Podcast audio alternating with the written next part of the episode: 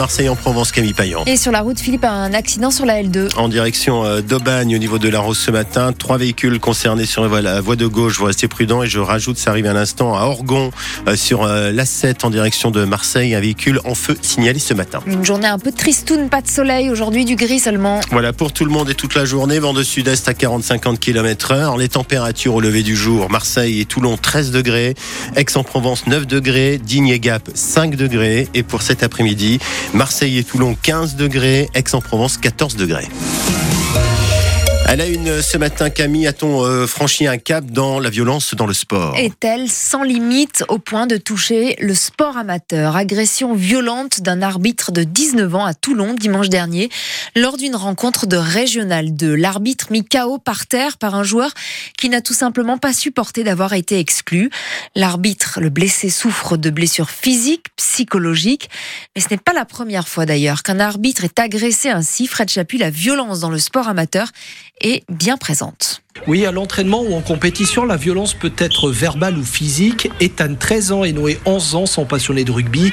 Ils témoignent d'une ambiance rarement apaisée autour des terrains. Les parents, ils insultent et je voudrais que ça s'arrête. Même si on perd, ben, le but c'est de s'amuser. C'est toujours un peu tendu quand je vois euh, que des parents insultent les entraîneurs, les arbitres, voire même les joueurs. Il y a trop de pression et trop de malveillance. Et ça me donne plus envie de jouer. Sandra, maman de trois jeunes rugbymen, constate aussi cette violence venue des tribunes. De plus en plus, et les parents mettent beaucoup la pression, euh, chose qu'il n'y avait pas avant. Et je comprends pas trop la réaction des parents, parce que le sport, ça reste un sport. Et à cet âge-là, ça doit être un amusement plus que de la vraie compète. La pression familiale et un contexte social morose n'arrangent rien. Le sport amateur, autrefois sanctuarisé, reflète désormais les colères de la société. Inquiétant pour Marc, responsable de l'école de rugby des Cadeneaux. Tout le monde est responsable, puisque aujourd'hui il n'y a plus la peur du gendarme, il n'y a plus la peur de la loi. C'est euh, donc là pourquoi respecter des règles alors qu'on peut faire ce qu'on veut? Euh, oui, ça fait peur, ça fait peur. Ça fait peur, dit ce responsable de club de rugby au micro de Fred Chapuis pour France Bleu Provence. La violence, est-ce que vous aussi, vous l'avez constaté dans l'activité, par exemple, de vos enfants? Et doit-on interdire euh, de stades, euh, de tribunes, des parents, des supporters, des joueurs qui dépassent euh, bas les limites? On y revient juste après ce journal et vous nous appelez au 04 42 38 08 08. Un homme abattu, abattu par un gendarme dans le Var hier. Le gendarme a tiré lors d'une intervention au domicile de l'homme, Marion Bernard.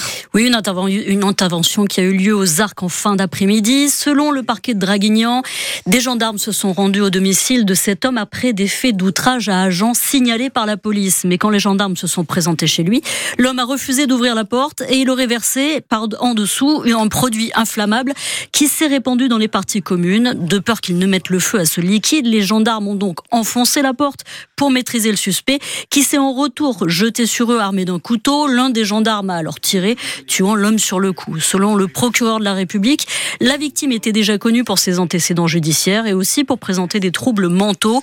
L'enquête ouverte par l'inspection générale de la gendarmerie va désormais devoir faire la lumière sur les conditions qui ont poussé l'agent à faire usage de son arme. Marion Bernard pour France Bleu Provence. Trois militants de la CGT Marseille Énergie devant le tribunal correctionnel de Marseille pour vol et dégradation. Ils expliquent en fait avoir mené une action Robin des Bois pour empêcher euh, Enedis de procéder à des coupures de courant dans les quartiers populaires de Marseille. Lors de la crise de la réforme des retraites, on leur reproche d'avoir déconnecté la liaison avec les compteurs Linky pour empêcher des délestages chez des clients qui ne payaient pas. Le jugement a été mis en délibéré au 20 mars prochain. Le député communiste des Bouches-du-Rhône, Pierre Daréville, et cinq autres demandent la création d'une commission d'enquête sur la crise aux urgences. Il ne se passe plus une semaine sans que la presse ne relaie des histoires de patients décédés aux urgences, écrivent ces députés dans une lettre envoyée à la présidente de l'Assemblée nationale. Dans le Var, notamment, fin octobre, un jeune homme est décédé après avoir patienté pendant des heures dans les couloirs des urgences de hier. Quand la nature reprend ses droits dans le centre Var à Flassens-sur-Issol. Au milieu coule une rivière désormais sol de l'eau que l'on n'avait pas vue depuis deux ans à cause de la sécheresse, deux ans que le lit était tout simplement à sec. Il a repris vie de façon spectaculaire après les fortes pluies du 10 février dernier. Ce jour-là, un vidéaste amateur se baladait et c'est sous ses yeux que l'Issol a ressurgi, Sophie Clotin. Pierre-Antoine Florentin marche dans le lit de la rivière quand soudain, au loin, il aperçoit une vague. On est happé par le phénomène. On voit comme ça, ça crapahute partout. Il y a quand même euh, principalement un bruit de bois qui craque. Ce vidéaste amateur filme le retour de l'Issol et ce débit impressionnant de 12 000 litres par seconde. Ça me rappelle un petit peu hein, une, comme une coulée de lave un peu. Sauf que la lave détruit tout son passage. Là, c'est la vie qui reprend possession des lieux. Quoi. La rivière était à sec depuis deux ans à cause de la sécheresse.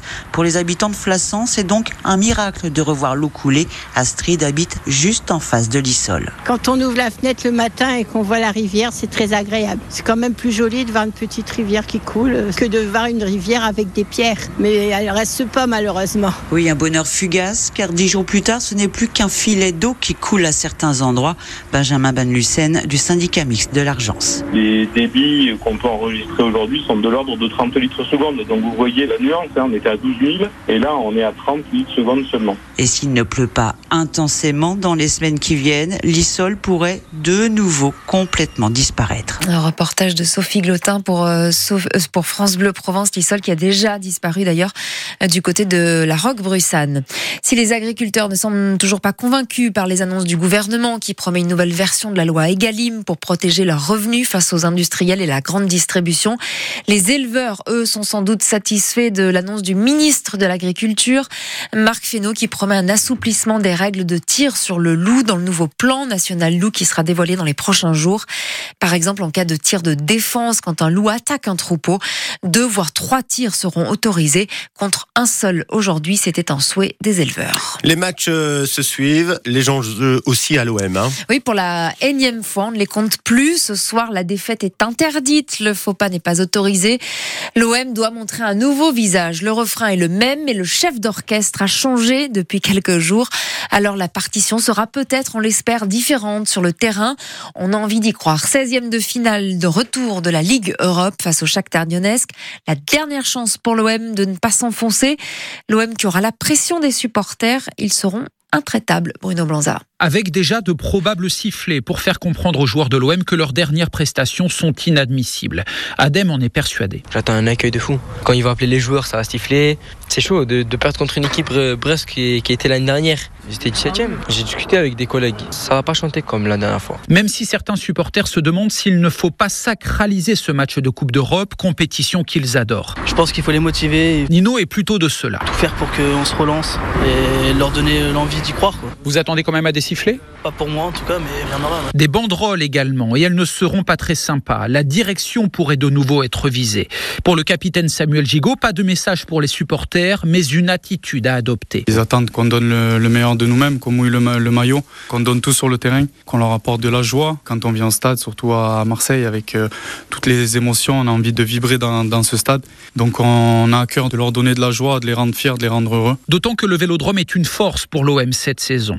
Les Marseillais n'y ont perdu aucune de leurs 15 rencontres, même celles disputées déjà sous des sifflets. Allez, on espère qu'il y aura une bonne ambiance au Vélodrome ce soir et que les joueurs évidemment vont, vont gagner rendez-vous à 21h pour suivre la rencontre sur France Bleu Provence avec les commentaires de Bruno Blanza. Et l'avant-match, hein, 18h-19h, 100% OM.